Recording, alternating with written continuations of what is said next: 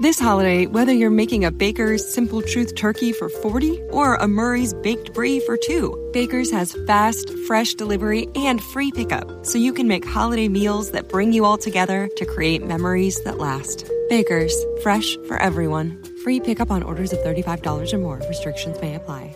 Choose from a great selection of digital coupons and use them up to five times in one transaction.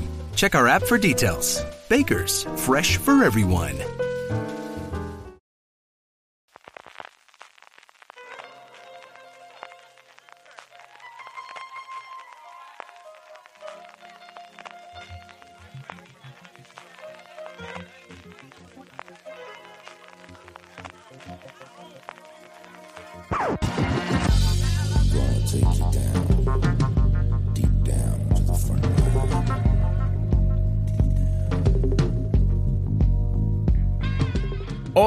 Y bienvenidos a Gran Angular, el programa de fuera de series donde analizamos cada semana un tema en profundidad.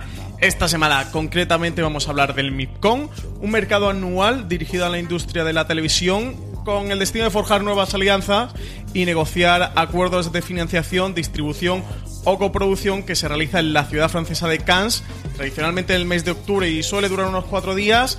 Acaba de ser hace un nada, ha terminado hace un par de días tan solo. eh. Yo soy Francis Arrabal y para hablar de este tema, de este MIPCON 2018, tengo conmigo a dos personas de Fuera de Series, dos personas que han estado en el MIPCON, que han sido testigos, que lo conocen de primera mano, como es Marina Such, redactora de jefa de Fuera de Series, que, que nada, que acabas de, de llegar además a Barajas de- desde Niza, ¿no? Que, que has volado. Sí, porque que sepas primero que no es Cannes. Cannes es un pueblo en Galicia. Sí, es verdad. Esto es Cannes. Cannes. Esto es Cannes. en mi corazón siempre será Cannes.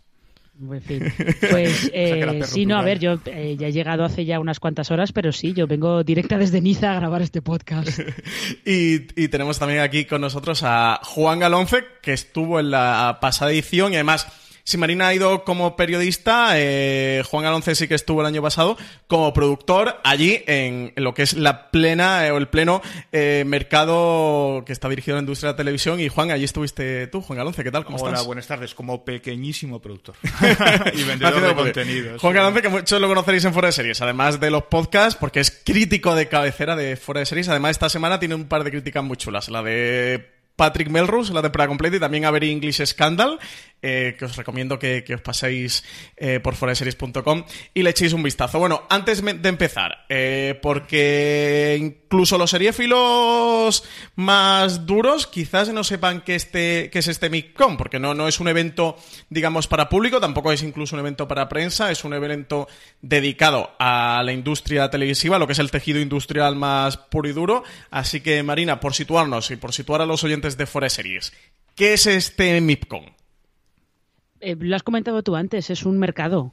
Eh, durante cuatro días eh, pues se reúnen ahí de los productores que tienen formatos y series que quieren vender y distribuidoras o cadenas que pues les interesa comprarlos ya sea para emitirlos tal cual en sus en sus eh, parrillas en sus países o para comprar el formato y hacer y hacer remake y realmente allí se presenta de todo y cuando digo todo es todo porque aparte de series series de cualquier parte del mundo por cierto porque de hecho además este año el país invitado eh, era China eh, también se presentan formatos de programas, algunos loquísimos. O sea, yo vi allí carteles de unas cosas muy locas de, de una productora inglesa, una cosa loquísima que se llamaba Evil Monkeys, que tiene pinta de concurso, no me digáis sobre qué, porque había tres tíos disfrazados de monos que no sé Malvados, qué pintaban. malvados. No sé es un concurso de monos de Gibraltar, de allí del Peñón. No tengo, no tengo ni idea. Y había otra cosa, una cosa que parecía un reality de estos de buscar pareja que se llamaba Game of Clones. Game of Clones, madre de Dios. ¿Qué nivel? O sea- Eh, Juan, eh, ¿quién, ¿quién va allí al MIPCON? ¿O quiénes vais al MIPCON? Que tú estuviste el año pasado. Bueno, eh, como decía Marina, es, un mercado de televisión, de todo tipo de televisión. Ella decía... Si no de- son solo series, son No, programas, no, no, son es- formatos, es- Yo vi un stand chino de Pokémon. Mm, chino o japonés, no recuerdo, porque llega un momento en que es, es tan abrumador porque eh, mm, supongo que sea igual, que haya sido igual este año, Marina nos confirmará, pero durante momentos había, además lo puedes consult- consultar en la aplicación que tiene el, el festival, 16.000 personas en danza allí. O sea, es una cosa monstruosa. Eh, ¿Quién va? Bueno, vas a vender y a comprar. Eh, vas a establecer contactos, a, conocer de primera mano la industria, cómo está la industria. Eh, yo el año pasado en un podcast también que hicimos en Cigarreras hablábamos de, la posible burbuja y tal. Marina lo tiene de primera mano ya que acaba de, aterrizar, pero el año pasado yo te aseguro que si esa burbuja llega, que algún día llegará, no está cerca. O sea, yo creo que el, mercado continúa en eclosión, ¿no? Sí que es cierto que, insisto, es un mercado de la televisión donde se compra y se vende constantemente. Y, si quieres, nosotros somos productores, una pequeña productora que, vendemos contenido, si quieres estar en, en, Liza, quieres estar de, primera mano, tienes que visitar el Micon sí o sí. Sí, digamos eso, que es seguramente el mercado internacional más importante, ¿no? A nivel televisivo. Y Miami, me parece recordar que es el otro. Es un festival que nació en 1985, mm. lleva 33 años ya celebrándose este, este MIPCOM. Bueno, la pasada edición ha sido entre el 15 y el 18 de octubre. El lugar, digamos, el, centro neurálgico de este MIPCOM, que además tiene una edición que yo no la conocía como una especie de edición junior que se hace la, semana anterior, que se llama el MIP Junior. Sí. Y, es igual de contenido de entretenimiento televisivo, series de televisión, pero solo destinado a público infantil. Bueno, el centro neurálgico, digamos, de este MIPCON es el palé del Festival de, Cannes, o sea, donde se celebra el famoso Festival de Cannes y también se celebra allí. Marina, eh, ¿cómo es aquello? Porque eh, Juan me comentó el año pasado que aquello es un monstruo enorme donde hay de todo, ¿no? Y, hay muchos stands y muchas reuniones. ¿Cómo es, digamos, ese corazón del palé donde se está desarrollando el MIPCON? Es que Juan lo ha descrito perfectamente. Es un monstruo, es enorme. Es, literalmente inabarcable. Inabarcable que, o sea, yo los, los dos días que he estado yo allí, eh, yo creo que he visto una tercera parte de, de todos los stands y de todo lo que de todo lo que hay allí, de todas las cadenas, las distribuidoras, eh, las productoras. Es gigantesco, es gigantesco, porque además, aparte del palais, eh, que es el edificio es enorme que se ve siempre en la tele, donde se hacen, allí está el gran auditorio, donde se hacen los estrenos eh, de la sección oficial del Festival de Cannes, es que luego alrededor del Palais de Festivals ponen carpas donde a lo mejor hay pues eh, gente más potente que monta ahí su carpa, ¿no? Pues Sony Pictures tenía una carpa fuera, eh, en el muelle, en el muelle que da a la playa. También tenía más carpa, tenía, habían montado como una casa a modular la gente de ITV, ¿no? De los estudios de la cadena ITV. ¿Con cubos? ¿Era con cubos esta vez también? Con cubos, es preciosa. Es la que más me gustó el año pasado, sí. sí. Hay carpa de, eh, de Paramount, Paramount TV, eh, carpa de una distribuidora enorme que se llama Vanillay, que además cumplía, cumplía 10 años. Eh, y luego dentro es una completa locura. O sea, es una completa locura. Me parece que hay como cinco accesos distintos a, a lo que es el, el MIPCOM eh, para acreditarte las colas son de espanto, para coger tu acreditación van rápido, con lo cual no tardas mucho, pero la cola es brutal. Es, no, es enorme, es enorme. Allí realmente eh, yo estuve hablando con, pues, con gente que estaba en, en el stand de, España, lo lleva el ICEX, pero bueno, es, lo llaman Audiovisual from Spain. Y lo que Porque se estructuran por países, ¿no, Marina? No, no, no, no. No, necesariamente. no necesariamente. O sea, eh, España, el ICEX lleva ese stand, es Audiovisual from Spain, donde eh, hay algunas productoras españolas que están allí metidas. Por ejemplo, estaba eh, A3 Media, Mediaset, eh, Onza, que es la productora del Ministerio del Tiempo, por ejemplo, que también es la productora de también es la productora de Pequeñas Coincidencias, esta serie de Amazon. Había un, un huequecito para para dedicado a Canarias, a Galicia, eh, TV3 tiene su stand aparte, ETV tiene su stand aparte, Televisión Española tiene un stand aparte, bastante más grande que, que todos los demás. O sea, no tiene nada que ver con los, con los países, es más por empresas. Eh, Juan, de todos estos paneles, stands y cosas varias que tuviste allí, ¿cuál, cuál fue el que más te sorprendió? ¿Cuál es el que se nota más bestia de todos? Lo, acaba de describir eh, Marina. A mí el, bueno, el que más me gustó fue el de TV, me pareció precioso, muy original. Pero el que más me sorprendió, el que más me sorprendió por, por, eh, por la potencia económica, uno, fue el de Netflix que estaba apartado. De hecho, tú llegabas a uno de los 207 ascensores que hay en el Pale y había una señorita en un stand muy pequeñito de Netflix que, te invitaba, eh, llegabas allí para acreditarte y tal, para poder subir arriba, ¿no? Porque no sabías que era arriba. Entonces, cuando vas arriba, había un, stand espectacular donde no te dejan pasar. Simplemente te cogen la tarjeta, te cogen tus datos, tú coges una tarjeta con un teléfono y un mail genérico y hasta ahí. Pero el que más me sorprendió fue el de Disney, que tenía embarcadero propio y terraza en el embarcadero, al cual no nos dejaron acceder, naturalmente, pero, visto desde el paseo marítimo, de esas carpas que decía Marina, que, se, mal, que se, instalan alrededor del, del palé, no pintaba mal. También me impactó mucho el de HBO, que tenía bar propio. O sea, notas que la diferencia. Y me impactaron muchos. A ver, esto es lo más conocido. Ahí estaba BBC, imagino, está todo, el mundo. Pero lo que más me impactó fue que ahora no recuerdo el nombre, una cadena turca que tenía como unos veintitantos canales en, en, en, Turquía y que se dedicaba y que, hacía fundamental ficción histórica y era espectacularmente grande. O sea, era una cosa, dices, bueno, ¿esto dónde ha salido? Yo tuve que buscarlo en internet, pero no sé quiénes eran. y entonces empiezas a ver que, que, son los que realmente eh, cortan la pana en Turquía, que habían comprado canales en Bulgaria, en Armenia, en, en Hungría. Es decir, te encuentras cosas eh, increíbles. Claro, no hay que olvidar, como bien decía Marina hace unos momentos, están todos. Y si no estás ahí, no existes. Es un poco como Google hoy en día, ¿no? Cuando los chicos dicen, si no picas en Google y no está, no existe. Pues esto es lo mismo. Si no estás en el Bitcoin, no existes. Pero a mí el que más me gustó, como lo decía antes, es el de TV. Me pareció precioso, original, muy bonito. Y el de Disney, pues bueno, porque poderoso caballero es don dinero, ¿no? no, pero lo que comenta, lo que comenta eh, Juan de que, por ejemplo, en el de, en el de Netflix eh, no puede, que no podía entrar, siempre te recogen la tarjeta y tal. Beta que es eh, una distribuidora enorme, que es, por ejemplo, la que está distribuyendo internacionalmente varias de las series de Movistar Plus. Eh, Beta tenía también un stand dentro del palé gigantesco justo al lado del de CBS Studios, que era gigantesco también, y en esos dos tú no puedes pasar, a no ser que tengas una cita. Si tienes una cita, hay una recepción, tú vas a la recepción y dices, tengo una cita con no sé quién, entonces ya pasas.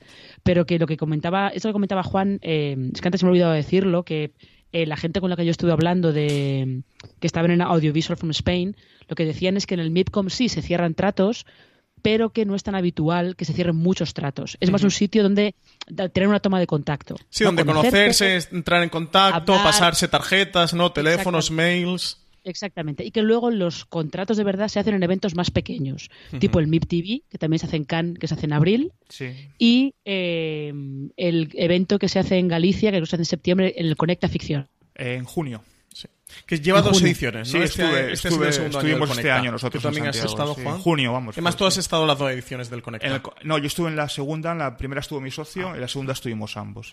Bueno, por repasar un poquito la representación española que ha habido en el MIPCON, que, que ha sido mucho. De hecho, bueno, eh, Variety y medios internacionales han sacado bastantes noticias y, y, ha sido, bueno, un poco de revuelo que, que haya habido tanta presencia este año española en el MIPCON. Eh, Movistar Plus tenía allí el embarcadero, o de Pyre, como han puesto internacionalmente. De Pierre. Eh, o de, Pierre. Eh, ¿Es de Pierre, no es Pyre? ¿Es Pierre? De Pierre. Pues nada, pues de Pierre. Eh, que ha tenido Premier Mundial. Marina, tú pudiste ver el primer episodio. ¿Qué, tal está el embarcadero? Que sabes que yo le tengo mucha ganas. La serie está creada por Alex Pina, parte del equipo de La Casa de Papel, con A3 Media Studios, que, que, lo ha producido y que también la lleva allí está el embarcadero. Oye, ¿qué tal está esto? Que le tengo muchas ganas. Eh, primero vamos a puntualizar que en el MIPCOM había tres preestrenos mundiales, ¿no? que eran eh, proyección en el gran auditorio de, del Palais de Festivals. El primer día lo que se preestrenaba era Trigger, una serie rusa. Eh, creo que debía ser como medio thriller o algo por el estilo. El segundo día se preestrenaba Escape at Danemora, es esta miniserie que va a emitir en España Movistar Plus sobre unos eh, dos presos que se escapan de, una cárcel. Si esta es de Showtime, ¿esta ha llegado a verla? No, ¿no? Esta no te dio tiempo. No, no, no, no esta no, no me dio tiempo. Y luego el último preestreno mundial era el del embarcadero.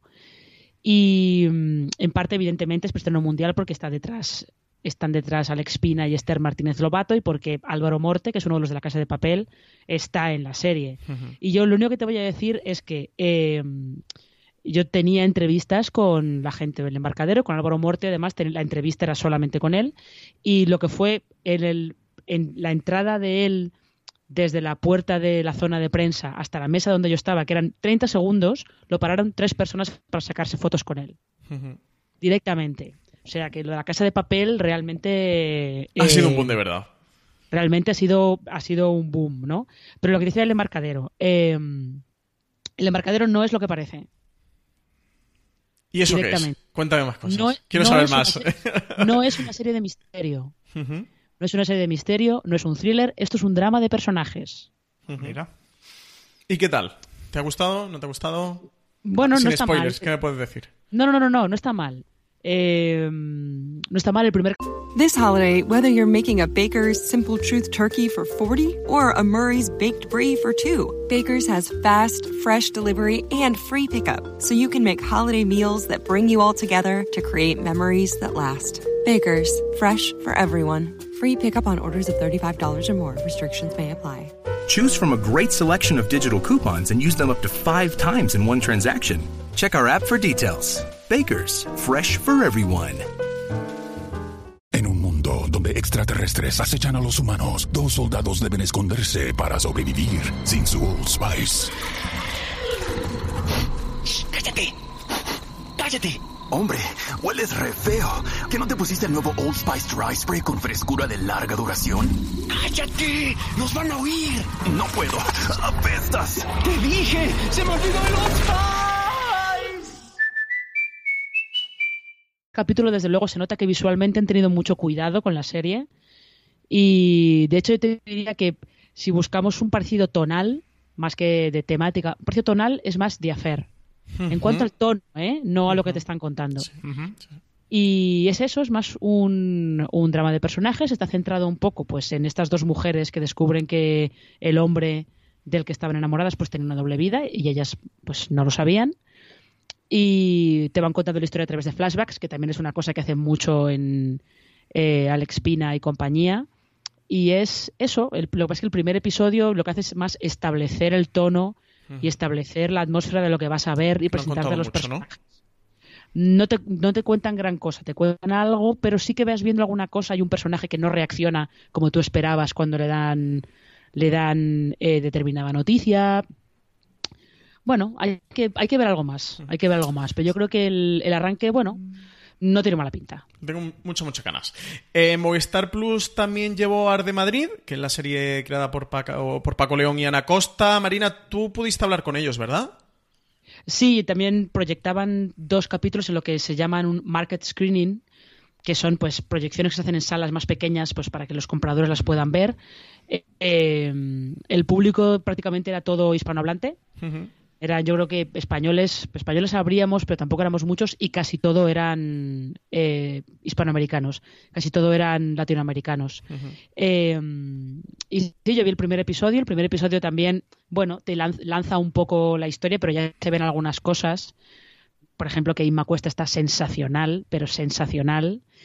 Y sí, luego estuve hablando con, con Paco León y con Ana Costa, pues un poco más, eh, pues hablando de cómo estaban viendo la serie eh, ahora que ya se estaba empezando a enseñar, porque se ha, se ha proyectado en el Festival de San Sebastián y el estreno está ya muy cerca, que es a principios de noviembre. Pero bueno, eso ya ya, ya la, la leeréis en, en fuera de series. No voy a hacer spoiler de, de la entrevista. Eh, luego eh, Movistar también tenía Hierro y tenía Gigantes para intentar colocarlas internacionalmente. Juan, el año pasado Movistar Plus ya estuvo con su primer año de ficción Con de producción peste. propia. En un marque, como decía De hecho, Marina- tuviste la peste, porque también Sí, hubo sí. Internacional, creo, de la peste. Sí, ¿no? pero fue un marketing screener. Una, una sala más pequeña, no en el, no el salón principal. Sí, vi el primer capítulo y, bueno, llenamos ese. Y te diste cuenta que se habían gastado mucha pasta, de verdad. ¿eh? Yo con el, es que el primer capítulo ya es una declaración de intenciones, ya sabes lo que vas a ver. Es decir, sin embargo, sí que es cierto que la mitad de la sala abandonó. Pasados 10 minutos abandonó, nos quedamos cuatro gatos viendo el. Imagino también mucha gente tiene muchas cap- citas y cosas y entrará más Sí, a cotillar, no ver sí. esto, qué tal, y salta Si vas con la agenda ¿no? muy apretada, porque además, eh, bueno, tienes que hacerlo así, ¿no? Para aprovechar los días. Pero a mí, mm, a mí, me, bueno, particularmente me gustó mucho la peste. Luego, mm, eh, en el devenir de los capítulos ya me, me dejó, me flaqueó para mí, ¿no? Pero sí, efectivamente, eh, ya había más estrenos, pero yo ¿Y solo la zona a la llevaron también el año pasado? No, la zona no. Solo a, llevan- a Kang no, solo la peste. Solo llevan la peste, ¿no? Además es que estaba, si no se había estrenado, estaba a punto de estrenarse en España, en octubre.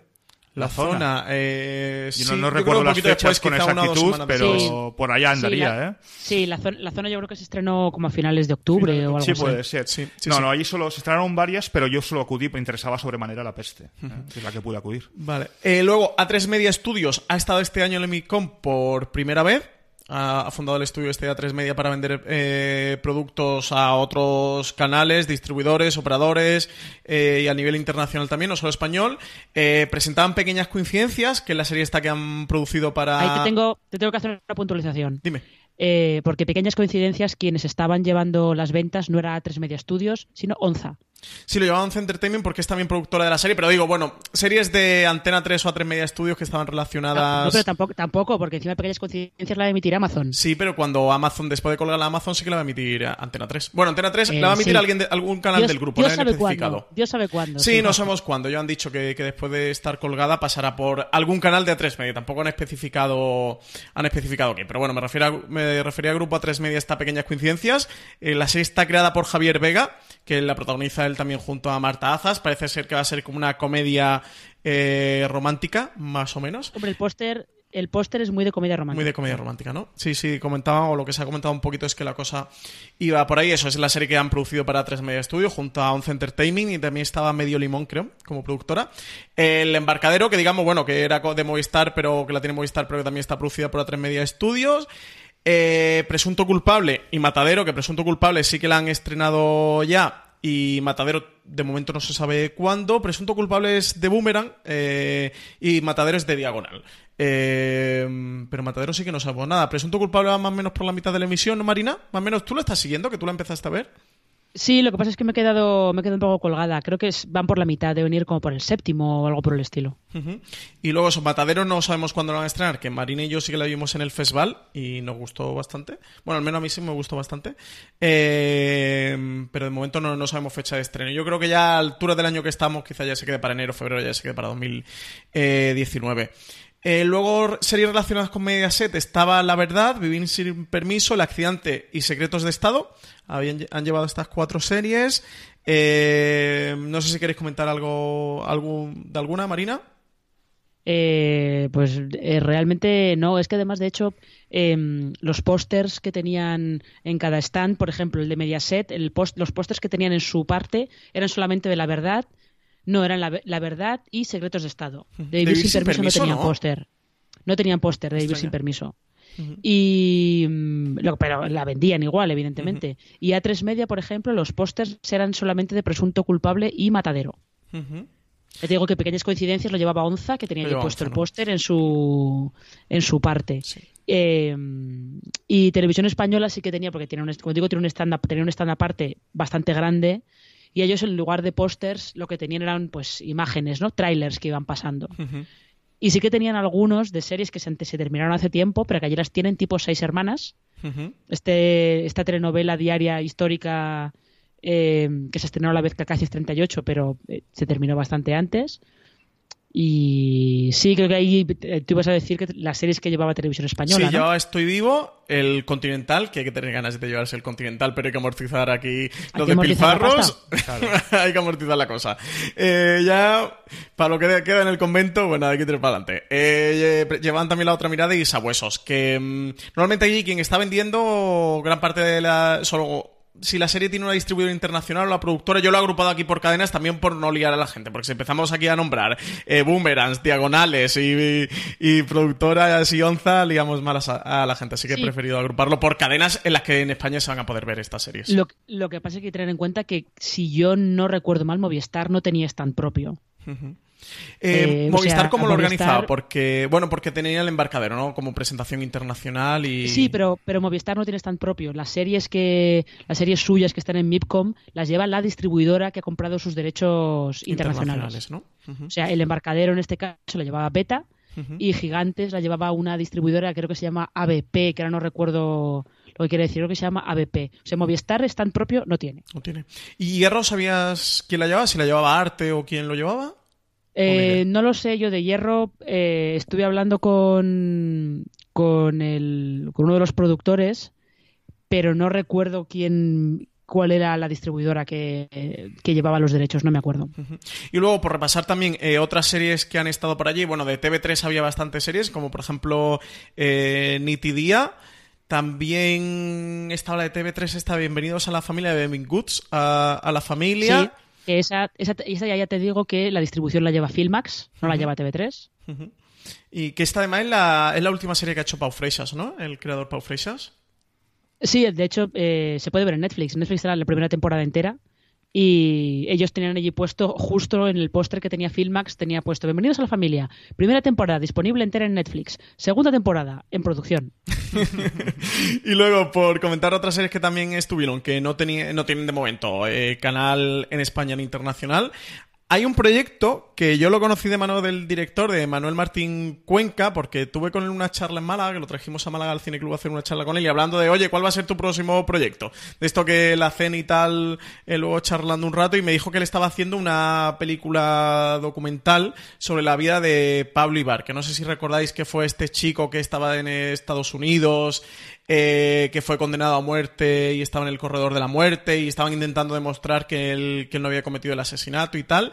Y de hecho, justo cuando, cuando vino con nosotros eh, fue porque coincidió que venía para los Goya, eh, porque él estaba nominado por el autor, la película estaba nominada y tal, le venía para los Goya y se quedó ya por aquí una semana si se volvía, creo que él estaba en California, o por allí por... Eh, sí, creo que sí que estaba en California, haciendo toda la investigación del, del, caso. Y me encontré aquí en el MIPCON que está como, como serie documental, es decir, el proyecto se ve que ha derivado de película a serie documental, también signo de los nuevos tiempos, ¿eh? De, oye, si como película no encaja en serie documental, eh, con la productora mm, La Claqueta y de momento no tiene tanto ni, ni canal en España ni, ni, internacional, pero me he encontrado este proyecto por aquí, se llama The Miramar Murders. Me, me, me mucho la atención por eso, porque conocía ya el proyecto de antes.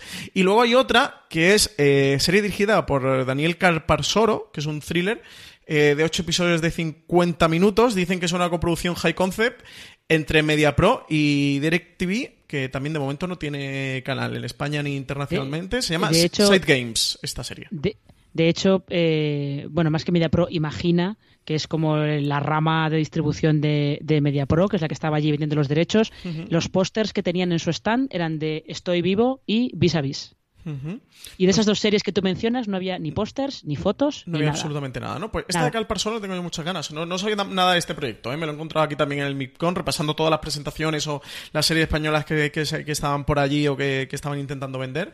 Eh, me la encontré y me, me, ha llamado la atención. No hemos comentado la del Valle de A3 Media, que se nos ha saltado, que es esta serie que han anunciado directamente en el MIPCON. No sabemos nada de ella, un proyecto.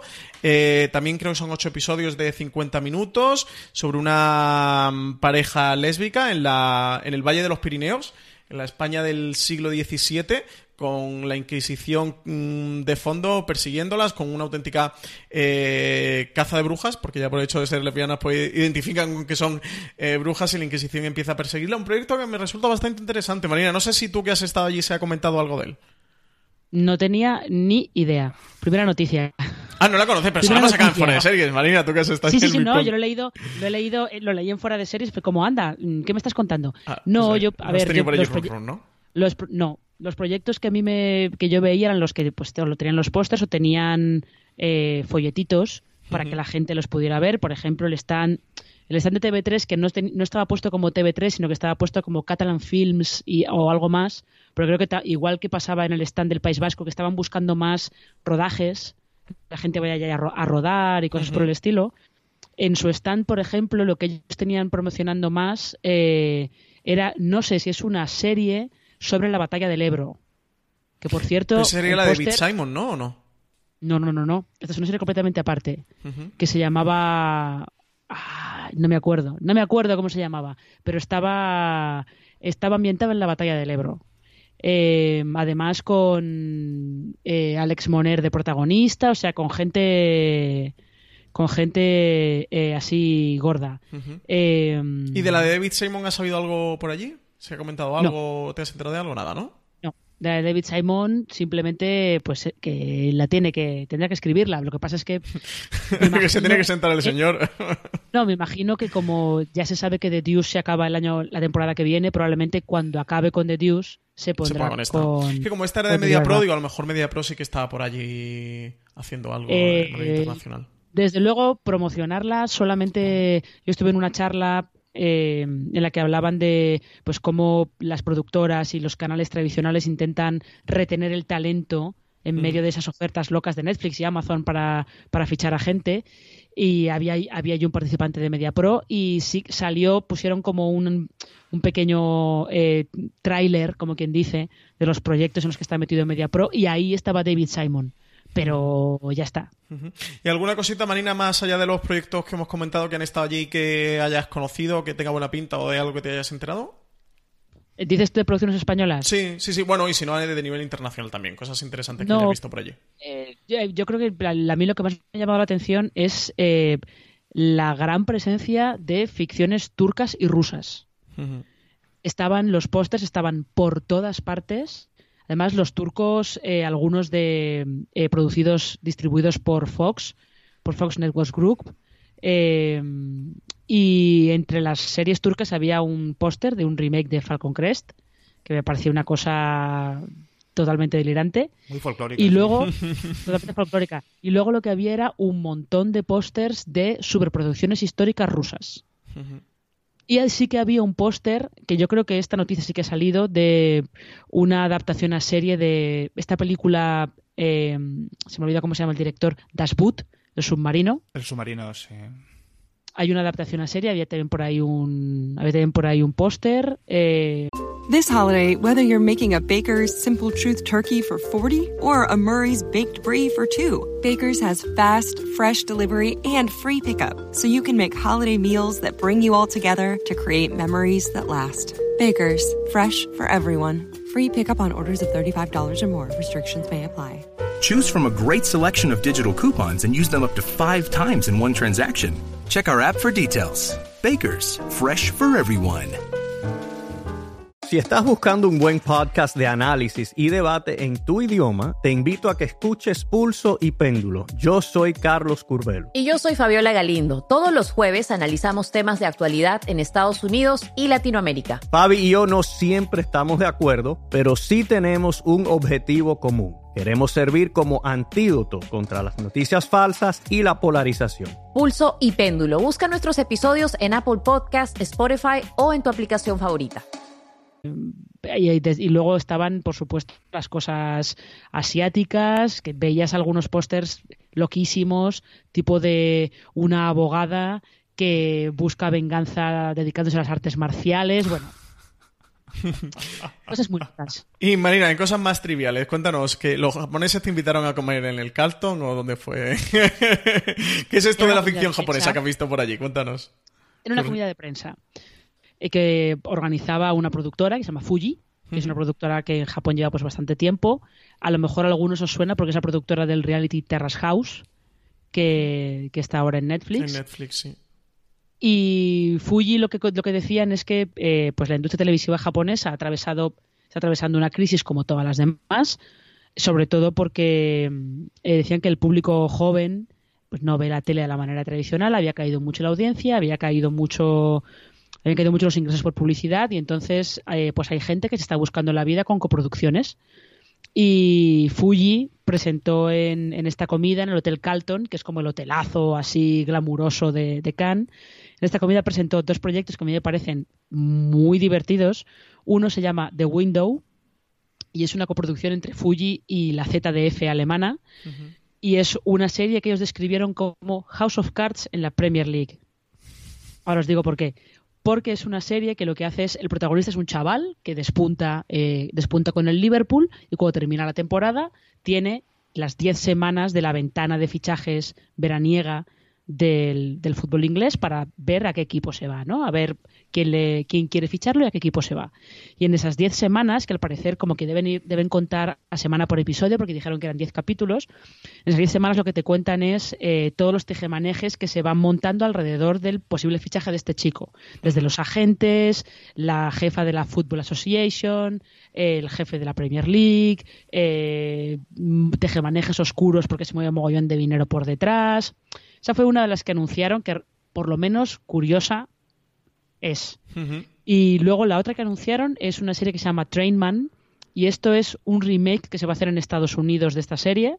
Remake en comedia musical. Y el, el, responsable es Phil Rosenthal, que es el creador de Todo el mundo quiere a Raymond, también el creador de Men of a Certain Age. Y mm, está basado en un formato, en una serie japonesa de hace ya por lo menos una década, que al parecer está basado a su vez como en una historia real que contó un tío a través de un foro de internet, de un tío así como un poco friki, empollón, así como muy tímido y tal, que un día ve a una chica en el tren a la que está molestando un tío que está borracho. Entonces él, así muy tímido, pero como ve que este la está molestando mucho, pues consigue hacer tripas corazón y eh, ahuyenta al borracho, ¿no? Y se queda con la cosa de, ay, tendría que haberle dicho algo más a esta chica. Se la va encontrando periódicamente en el tren y entonces él como que todas las veces quiere, busca la manera de eh, pedirle una cita pedirle que, que, salga con él. Entonces, teóricamente, a través del foro de Internet, él iba contando todas las cosas y tenía como un grupo de amigos que eh, le iban dando consejos, ¿no? Entonces la idea que tienen los americanos es hacer un remake en comedia musical, que están todavía en la fase de escritura del piloto, no tiene ni cadena, no tiene nada, ¿no? Pero bueno, ahí está. Muy curioso, muy curioso estos proyectos. Eh, Juan, te quería preguntar, porque Marina ha estado, eso, desde un punto de vista más periodístico allí en el MIPCON. Tú fuiste el año pasado como productor, como humilde productor alicantino español. y vendedor de contenido. Al MIPCON de Cannes.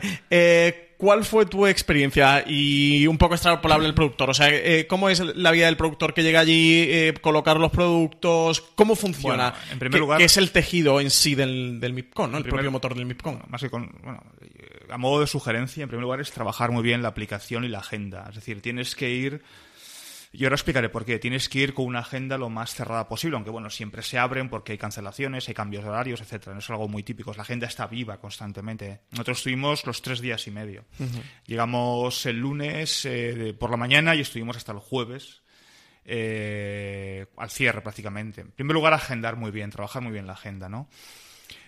Y luego no dejarte abrumar, porque es abrumador, insisto. Es decir, o sea, es. Eh, antes Marina decía que, ha habido sitios que. O, sea, o, salas que no, no, llegas a ver, ¿no? Y es verdad. Perdón, el último día yo encontré, porque fue de casualidad, una sala que habría estado, habría pasado cerca o al lado o, por encima o por debajo, ¿no? Seguramente, donde había un montón de productoras pequeñitas sudamericanas, o sea, pero muy pequeñitas, ínfimas, ¿eh? peruanas, chilenas, ecuatorianas, y yo no las conocía. ¿Por qué? Porque al final, eh, ¿qué trabajas? Bueno, nosotros estábamos, eh, fuimos bajo el paraguas de Lices, con lo cual trabajas con todas las españolas, te presentas a todas las españolas. Hay una cadena pública española. Entre las propias españolas, ¿no? Sí, por hacer tratos en, de en, la zona de ICEX estaba, bueno, estaba Transmedia, Mediaset, estaba Onza, estaba Filmax, estaban dos gallegas, no recuerdo el nombre, una leonesa, o sea, tengo en casa toda la documentación y trabajas con ellas. Luego, a 10 metros estaba el estándar de televisión española, de RTV, que fue la única que no recibió. Quiero aprovechar un minuto, Juan, para quejarse de instituciones españolas en el MIPCOM. Y yo, yo tengo un defecto, es que soy súper puntual. Entonces, si, si tú me dices a las nueve, yo estoy a menos cuarto.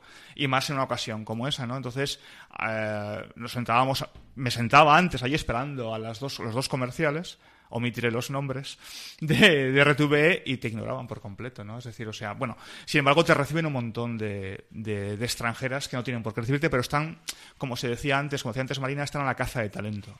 Están a la caza de este producto me encaja, esto lo quiero, no te conoce nadie. ¿Es muy salvaje el mercado de allí del Midcon? Sí, Sí, sí, sí. Es salvaje. ahí se ve el tejido industrial de verdad de la compra-venta de vamos productos. Vamos a ver, o sea, el, eh, ahora mismo eh, todo el mundo quiere la gallina de los huevos de oro. Entonces, la gallina de los huevos te puede saltar de un creador me ha conocido como es ahora Alex Pina, ¿no? del cual Marina describía antes, que en 30 segundos de recorrido paran tres personas o te puede saltar de un don nadie que te presenta un producto que no conoce nadie y que lo ha presentado a varias y le han rechazado y tú lo ves y dices, este es el producto que yo quiero y estoy con el de la campanada, ¿no? Claro que es despiadado. O sea, eh, Netflix, HBO, eh, las grandes, ahora que Disney presentará en breve o dentro de poco su cadena de streaming, etcétera, etcétera, eh, están a la caza de contenidos, porque sin contenido no hay parrilla, sin parrilla no hay suscriptores, suscriptores no hay negocio. O sea, esta es la fórmula, no hay otra. entonces, agendar muy bien, trabajar muy bien la agenda no sentirte, porque tienes ese momento de Paco Martínez Soria cuando llega a Tocha con la maleta en los años 60, ¿no? No sentirte tú mismo ninguneado, porque aquello es abrumador, insisto, y dices, bueno, me voy a sentar con el responsable de, TNT Sudamérica. Sí, ahí están todas las grandes, como hemos comentado, eso está BBC o, ITV o, o, el uno de los CEO de CBS que, que, es, que es de León, por ejemplo, ¿no? Y dices, no, no te asustes, o sea vienes a vender tus productos, eh, tus productos son tan buenos como los de cualquier otro y vamos a ver si la cosa encauza, ¿no? ¿Y qué tal funciona el, los lazos entre Latinoamérica? Es decir, eh, suele haber muchas relaciones en el MIPCOM dentro del mercado latinoamericano, nosotros- porque eso, este año ha sido bastante relevante quizás los productos en castellano dentro del MIPCOM. No sé si es una propia burbuja que tenemos nosotros, no sé si son los éxitos españoles que está viendo internacionalmente con Netflix, fue la Casa de Papel, pero ahora está pasando eh, con Elite y hemos repasado pues ahora esta semana en IMDB estaba Elite en la cuarta posición como la más buscado dentro de IMDB o en el reporte este que saca TV Time, la aplicación, el tracker de, de series de televisión lleva Es- dos semanas en la primera eso, posición. Eso me pasó más en el, en el Conecta de junio. Más que en el MIPCON de octubre del año pasado. El año pasado, eh, casi todo, bueno, salvo la, la zona ICEX, ¿no? La zona, mm, eh, sí, la- básicamente la zona ICEX, que eran todos españoles y, y alguna excepción fuera de esa zona, eh, casi todos nuestros interlocutores eran, eh, salvo excepciones. TNT, CBS y tal, eran en habla inglesa. No, podían Ah, ser franceses, podían ser polacos, podían ser mm, de muchas nacionalidades, pero al final es habla inglesa, ¿no? Y te tienes que desenvolver en habla inglesa. Es decir, me pasó más en el Conecta Afición de este, de este, de este junio pasado, donde sí teníamos, tuvimos muchísimos contactos que todavía permanecen y estamos en varias posibles posibles conclusiones, bueno, yo creo que positivas, con sudamericanos. Pero me pasó mucho más en, eh, digo, en Conecta que en, que en, Que que el propio. Allí fundamentalmente es, eh, es eh, mercado, mercado habla inglesa. ¿no? Es decir, por ejemplo, las inglesas son muy reacias a, a, a sentarte contigo. No había manera. Ni vía aplicación agenda mucho antes porque planificamos una agenda muy potente, o sea, muy cerrada, en la que íbamos, intentábamos ir los dos, somos dos socios, a todas las, las citas, y si veíamos que coincidía y era importante, pues nos separábamos y cada uno iba con, con el paquete de productos debajo del brazo, ¿no? Eh, pero sí, volviendo a la pregunta de hace un momento, sí es despiadado. O sea, es que tiene que serlo. Tiene que serlo porque es un mercado en alza y todo el mundo quiere un trocito o un trozo o un trozo muy grande del pastel. Entonces, eh, todo el mundo está buscando eh, el contenido. El contenido, bueno, pues, pues exagerando un poco, ¿no? Pero, pero el próximo The Wire o el próximo Juego de Tronos, o el próximo lo que sea, algo que pegue el pelotazo. Y en eso están, o sea, es, es eso. Buscan productos que, o lo mismo que te buscan productos que, que, que sean diferentes, ¿no? O sea, es el famoso dámelo igual pero diferente. ¿Y cómo suelen ser eh, las reuniones? Porque, bueno, al final lo que tú hacías no deja de ser, imagino, extrapolable a lo que puede hacer a tres media con sus pequeñas coincidencias o su matadero, de también reunirse con otros agentes a nivel Bueno, internacional. Nosotros eh, lo que hacíamos era, no teníamos stand propios, no teníamos mesa. Dentro del ICES tienes mesa o no mesa. La mesa vale una pasta. O sea, la mesa con subvención, tres días, creo que eran mil y pico euros. O sea, es una barbaridad. Sin subvención, bajo el paraguas del ICES, con subvención, bajo el paraguas por persona son cerca de 600 euros. Lo que es ir allí, sentarte. Eh, aprovecho para decir que no estaría mal que el ICES pusiera más enchufes a disposición de Para los- cargar smartphones y ordenadores. Sí, porque te cargas, te cargas el, el teléfono en nada. ¿eh? porque el wifi del festival, por muy bien que suene aquello, no va, ni con trampas, ¿no? Pero bueno, independientemente de esto.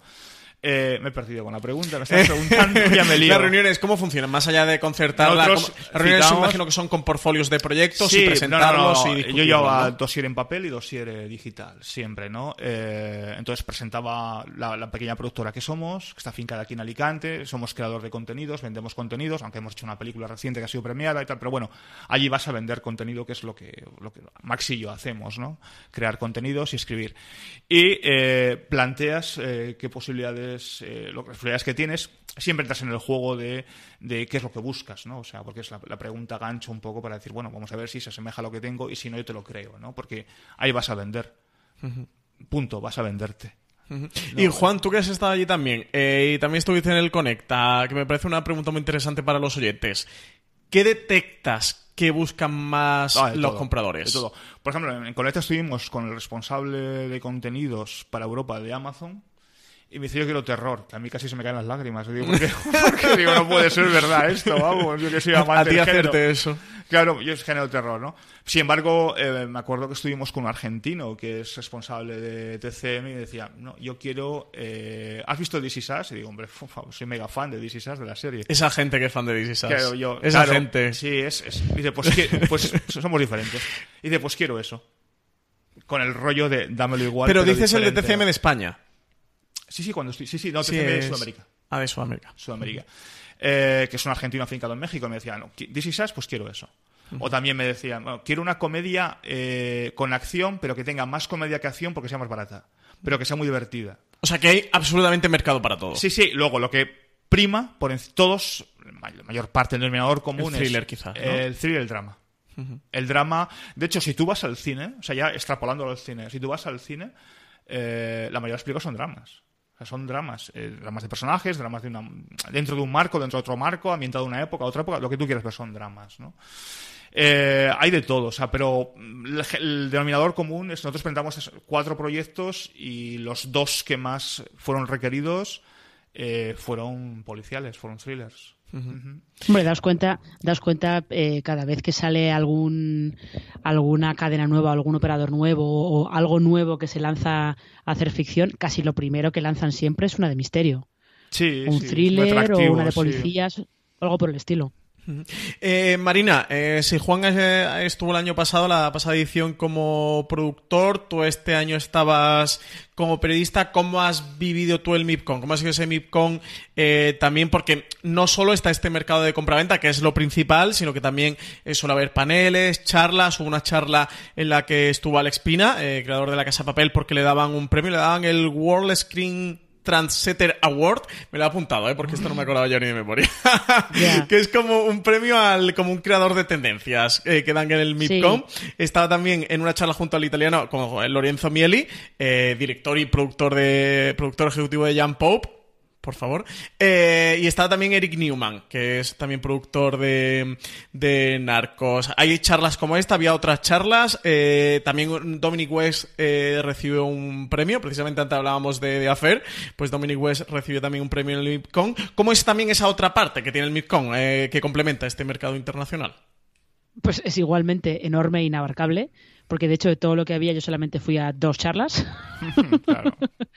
Porque no y fui el martes porque ya digo que eh, el primer día yo ya tenía la agenda bastante bastante repleta con las cosas que había ido porque yo fui porque me llevó Movistar entonces tenía eh, tenía la agenda con This holiday, whether you're making a Baker's Simple Truth turkey for 40 or a Murray's Baked Brie for 2, Baker's has fast, fresh delivery and free pickup, so you can make holiday meals that bring you all together to create memories that last. Baker's, fresh for everyone. Free pickup on orders of $35 or more. Restrictions may apply.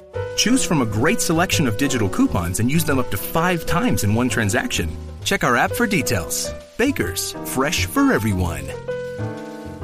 cosas que tenía Movistar el primer día y luego ya el segundo día me fui un poco por libre a buscar pues cosas que podían estar bien y que eran interesantes y mm, esta justo esta charla era un poco una keynote presentation y estaban, como dices, Alex Pina, estaba Eric Newman de Narcos, estaba Lorenzo Mieli de Young Pope y en realidad eh, tampoco contaban cosas súper novedosas, les preguntaban pues cómo habían surgido sus series, que eso a mí sí que me resulta muy gracioso porque pues Lorenzo Mieli, por ejemplo, decía, no, porque yo quería hacer eh, una serie por, sobre el Vaticano y tal, y le pregunté a Sorrentino, y Sorrentino dijo que él lo hacía sobre el Papa, no lo hacía sobre Hola, nadie hombre. directamente. Qué sorrentino. Era lo grande. Está por encima del tanto eso de él. Claro, y, te, y contaban pues la idea que habían tenido, dónde habían rodado y cómo lo habían cuidado todo mucho y tal. Y luego le preguntaban al de Narcos, y el de Narcos decía, pues bueno, que a él le, que había tenido una idea para una película, que no, pero que no había salido, y que luego esa idea la trasladó, la trasladó a, a, a- a Netflix, la trasladó a una serie, no sé qué, y le preguntaban a Alex Pina que bueno, que había que ver que la casa de papel, que pues que en lugar de, estira- de estar mucho tiempo presentando el atraco y tal, se metía directamente en el atraco. Y decía Alex Pina, es que no teníamos dinero para hacer otra cosa. Qué español, por otra parte. que suele ser, que suele ser eh, la explicación que dan muchas veces eh, cuando se habla con creadores españoles que han tenido mucho éxito, sobre todo fuera o de películas españolas, que les dicen, no, es que esta idea que habéis tenido ha sido maravillosa, ¿cómo, la- cómo, cómo llegasteis a ella? Y todos dicen, porque era lo único a lo que nos daba el presupuesto. Claro, la necesidad obliga. Eh, o sea. Claro, porque de hecho, eh, hablando con gente que estaba en, en el stand de The Visual, del Visual from Spain, con eh, gente de productoras y tal, lo que decían ellos es que, eh, que una ventaja que tenía la ficción española con respecto a otras ficciones europeas es que la relación calidad-precio estaba muy bien, porque las series españolas consiguen mucho con mucho menos dinero. Con lo cual inicialmente el producto es muy atractivo para los compradores porque cuestan un poquito menos, porque ha costado menos hacerlas. Están los pobres acostumbrados a batirse el cobre eh, con los productores y el, presupuesto. Eh, claro, no, no, es que siempre hay, que luego cuando se venden fuera siempre hay gente que se queda muy sorprendida de que pues, eh, es la típica historia de lo imposible, que todo el mundo se queda muy sorprendido de que con 30 millones de euros se hubiera hecho una película que parecía que había costado 150. O sea, esa es, esa es un poco la cosa, ¿no? Y mm, luego estuve en otra charla, perdona que esto sea tan largo, eh, estuve en otra charla eh, que lo he comentado antes, que hablaban sobre cómo retener el talento, cómo eh, fichar talento para tener el mejor contenido en, mm, pues, si estabas fuera de las plataformas, ¿no? Y como digo, había pues una, una señora de Lionsgate que es esta productora enorme que es la, propietaria de la cadena Stars, de otras cosas. Había, estaba el jefe de contenido de MediaPro, eh, que es esta productora española. Había otro de Atrium TV, eh, y luego había otro de una, una productora estadounidense que ahora soy incapaz de acordarme de su nombre, que entre otras cosas produce eh, Jane the Virgin y produce un montón de, de contenido, ¿no? Entonces ahí estaba pues te iban contando pues cómo conseguían ellos el, cómo atraían al talento, las relaciones que, formaban con, el talento para que cuando Netflix llegara con un cheque de 300 millones de dólares que no se fueran directamente. Y esa charla estuvo, estuvo interesante, pero estuvo interesante porque, porque te contaban un poco, los estadounidenses te contaban que ellos, eh, cuando van a presentarles un proyecto a las cadenas, ya no basta con ir con una buena idea o ir con un buen guionista. Tienen que hacer un paquete. Y en ese paquete va la idea, que tiene que ser buena, el guionista, que bueno, si es conocido mejor, pero en realidad no pasa nada si no es conocido, porque si la idea es muy buena no pasa nada. Y luego tiene que tener siempre asociado un gran nombre. Ah, y decían, decían estos que hasta hace un par de años bastaba con que ese gran nombre fuera productor. ¿No? Eh, pues eh, por, pongamos por caso Brian Cranston con Sneaky Pete. Valía con que fuera productor, ¿no? Porque decían, bueno, es productor, pero va a promocionar la serie, se va a involucrar, no hay problema. Y estos decían, no, ya no basta con eso. Ahora ese gran nombre tiene que estar también delante de la cámara. Y la chica de Lionsgate ponía como ejemplo un, un show de bromas que le han vendido a Facebook Watch, creo que se llama Are You Kidding Me o algo por el estilo, que una de las productoras es Kim Kardashian. Y mm, lo que decía esta mujer es que no bastaba con que Kim Kardashian fuera productora y fuera a promocionar la serie. que, lo más destacado que, que, que Kim, Kardashian la produce tampoco dice mucho de la calidad. No, no. pero, pero, pero, tiene nombre. ahí, estamos, claro, tiene nombre y ahí estamos menospreciando eh, o estamos haciendo de menos el potencial de productora de Kim Kardashian. No, el tirón, el, tirón que tiene el enorme, El enorme seguimiento que tiene en redes sociales y que en Estados Unidos le sigue mucha gente y para Facebook hmm. es un nombre muy atractivo. Y lo que decía esta mujer es que no bastaba con tener el nombre de Kim Kardashian asociado como productora. Tenía que estar ella delante de la cámara, haciendo algo, lo que fuera. Saliendo en el primer episodio, eh, haciendo algún enlace con los demás. No bastaba con tener su nombre, tenía que estar delante de la cámara. Y decían que si conseguían, si con ese paquete era mucho más fácil vender un proyecto que si decías solamente tengo esta idea. Si ibas solo con el tengo esta idea, lo más probable es que las cadenas te dijeran, bueno, vuelve cuando tengas algo más. A nosotros nos ha pasado en alguna ocasión, efectivamente, no con quién delante de la cámara, pero sí quién detrás de la cámara. Nos ha dicho, este proyecto me gusta, me interesa, cartas de intenciones, ¿quién lo va a dirigir? O sea, y si no tienes un director de renombre que avale el proyecto, muchas veces eh, son remisos a continuar eh, la negociación. ¿eh? Sí, sí. Bueno, pues si os parece, vamos cortando aquí este gran angular sobre el MIPCON en general y sobre las últimas dos ediciones, en particular el MIPCON. creo que nos ha quedado un programa bastante, bastante para seriéfilos duros, ¿eh? para seriéfilos que le interesa la industria televisiva, que, ya no es poco esto es como, como le digo yo a veces a CJ, esto es muy inside baseball. Sí, este, este, este no ha quedado muy inside baseball, pero me parecía interesante que, siempre hablamos de series eh, justo de, lo que vemos eh, a través de la pantalla, ¿no? Ya del producto terminado, el producto cerrado, el producto que todos podemos ver en el salón de nuestra casa y a veces también nos gusta analizar qué es lo que ocurre detrás de, las pantallas, ya sea a nivel periodístico o como en este caso este repaso al MIPCON a, a nivel de industria. Y bueno, teniendo a Marina, que había estado justo en esta edición y que, y que Juan Galonce estuvo en la edición pasada, nos parecía un delito saltarnos y aprovechar a hacer un programita sobre el MIPCON. Espero que sí, que los oyentes al menos ya conozcan qué es esto. Cuando llegue el año pasado y escuchen por ahí o vean las noticias del MIPCON 2019, eh, sepan de, de qué va todo esto. Marina, ¿algo más que te apetezca comentar antes de despedirnos?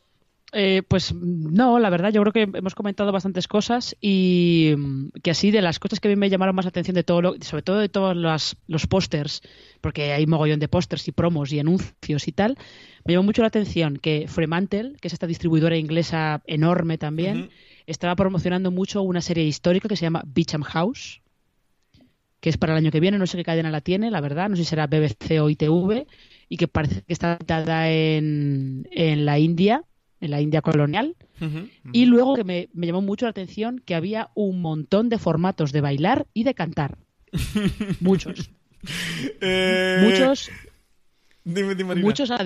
No, muchos. Eh, eh, Fremantle, por ejemplo, estaba promocionando uno que se llama The Greatest Dancer, que no sé muy bien de qué va, porque la promo era una bailarina bailando como si fuera en un estudio, en un estudio de danza, y de repente se abría una pared y veías un un eh, auditorio gigantesco que se ponía a aplaudir.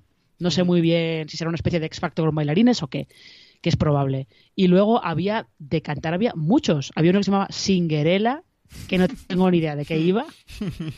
Otro que se llamaba The Duo, que me parece que debe ser una cosa tipo la voz, en plan de pues la gente se presenta se presenta individualmente y luego eh, el jurado los une en parejas para ver cómo funcionan y a ver si llegan hasta el final del concurso de cantar había muchísimos, pero muchísimos. El año pasado sí, sobre todo indios. Me llamó la atención que hay muchísimos indios de realities de cantar. Qué curioso. Eh, Juan, ¿algo que te apetezca comentar? ¿Alguna queja más aquí no, no, la queja ya, Mi queja ya la he expresado, ¿no? Eh, es una queja patria que le vamos a hacer. Eh, pues que, que es, es, una delicia ver cómo una ciudad... Bueno, es una ciudad... Es que es una ciudad muy pequeña. Cannes es una ciudad muy pequeñita. Eh, parece tiene mucho renombre a causa del mundo de la televisión y todo el festival, y tal, pero es una ciudad muy pequeña. Pero es una delicia ver cómo... Y no solo eso, sino que además es una ciudad de playa. Sí, indudablemente. O sea, porque tiene la, la famosas, los famosos dos pendientes donde hay un poco de población autóctona, pero el resto es playa, playa, playa. O sea, no tiene más. Pero es una delicia ver cómo se vuelcan eh, con un negocio en, el que ha encontrado un nicho como es la televisión y el, y el cine y cómo se vuelca la ciudad. ¿eh? Porque a mí lo que me llamó la atención, bueno, antes mencionaba Marina que había comido en el Carton, pero también tienes el Majestic, tienes un montón de, el Hilton, tienes un montón de hoteles en primera línea de playa espectaculares. Y por lo menos cuando yo fui, imagino que ahora también, o sea, los jardines de esos hoteles están plagados de vallas publicitarias con series. Con series o con productores. A mí eso me, me, fascinó. Cómo la ciudad se vuelca, una ciudad pequeña que vive del turismo, ojo, y de un turismo caro, porque es un turismo caro. Cannes es una ciudad cara eh, cómo se vuelca con, el negocio que saben que les da de vivir el resto del año y que viven muy bien porque la ciudad gira en torno al, turismo de calidad, sobre todo en verano, eh, y fundamentalmente a ese turismo cultural que es la televisión y el cine el resto del año. ¿no? Y a mí eso me encantó, me fascinó. Bueno, pues Marina Such, rectora eh, jefe de Forest muchísimas gracias por haber estado con nosotros grabando este programa sobre el MIPCON. Nada, ya sabes, como siempre, a vosotros por seguir dejándome que suelte estas chapas que acabo de soltar en este programa. Que has comido el Carlton, se lo puede decir cualquiera, ¿eh? eh estaba, estaba, era un, era un menú así muy pequeñito, porque era una comida de presa. Estaba muy bueno, por cierto. No he preguntado por más frivolidades del festival, que luego Marina me regaña. no, es que yo, es que de hecho te diría que poquísimas, porque yo os prometo que el segundo día me fui al hotel a las 8 de la tarde. Sí, te creo, te creo. Y me fui al hotel en plan de. Me voy a dormir. no salgo de aquí ya. Sí, sí, sí, os perdí lo mejor de estas cosas, que no, no, no, se os puede mandar. es, que, no se os puede mandar porque os perdí siempre la mejor parte. Es que, es que yo te, Sí, perdona, María. Te repito, estás, estás, obsesionado, Francis. ¿Sabes que a mí lo que más me gusta en la vida es una comida de prensa? es que, Francis, Marina... Te cuento, Juan, cómo debería llegar él al, al Airbnb. Es que llegas fundido, ¿eh? vas a trabajar. Tú fuiste directamente al Airbnb, ¿no, Juan? Tú de Calton. No, nada. fuimos a un Birbi que estaba en una zona residencial a las afueras de Cannes, eh, una casa preciosa con piscina y terraza, además eh, una zona arbolada muy bonita y tal. Y vamos en autobús porque, porque no está, bueno, estaba a unos 3-4 kilómetros del centro, pero preciosa. Pero sí que es verdad, yo la entiendo y, y me. Y Nosotros llegábamos... Llegamos, el primer día no teníamos que cenar porque no nos ha dado tiempo a comprar la cena. Eh, Entramos en un, un, un badulaque que en vez de ap- Apu nos salió un, un chico argelino y dije, quiero zumo naranja y un pastel porque me voy a la cama. O sea, no podía ni Nada. comer más. Y el zumo naranja, don Simón, y digo, no puede ser verdad esto. Digo, Ya lo haremos de J y yo, que, que no se vuelva a mandar No, no, de dos por esos sitios porque no sabía Tienes razón, lle- Llegas, llegas destrozado. Yo llegaba simplemente con ganas de cenar algo, ducharme, fumar un cigarro y acostarme. No podía ni con mi alma, porque estás, estás, yo estaba, pues eso, nueve horas, pero estás nueve horas que, que no paras quieto. Es que ni para comer prácticamente comes rápido y vuelves porque tienes la agenda. Es que vas a eso. O sea, vas Sí, a sí, currar, llegas- Entonces no, no estás para contemplaciones. Pues Juan Alonce, muchísimas gracias por estar con nosotros A mandar, como en este siempre. programa Solo Con. Muchísimas gracias a todos los oyentes que han estado en este gran angular. Eh, recordad que tenéis muchísimos más podcasts en la cadena de podcast de Series, que lo podéis encontrar en iTunes, en Apple Podcasts, en iVoox, también ahora en Spotify. Tenemos streaming, tenemos reviews, tenemos muchos, muchísimos otros programas, tops, etcétera, etcétera. También recordad que en foreseries.com podéis encontrar las notas de este mismo programa y del resto de programas de la cadena de Fuera de Series y muchísimo contenido relacionado con el mundo de las series de televisión, como Marina, porque algún artículo sobre el MIPCON saldrá estos días, imagino, ¿no? Sí, sí, sí, sí. alguno, alguno va a salir, evidentemente. Eh, eh, ya veremos sobre qué, porque también tengo entrevistas y, y cosas así, pero sí, Pues nada. algo saldrá. Si os interesa más el tema, eh, que sepáis por foreseries.com que tendréis un poquito más. Muchísimas gracias a todos por escucharnos, por estar ahí. Nos seguimos escuchando aquí en Fuera de Series.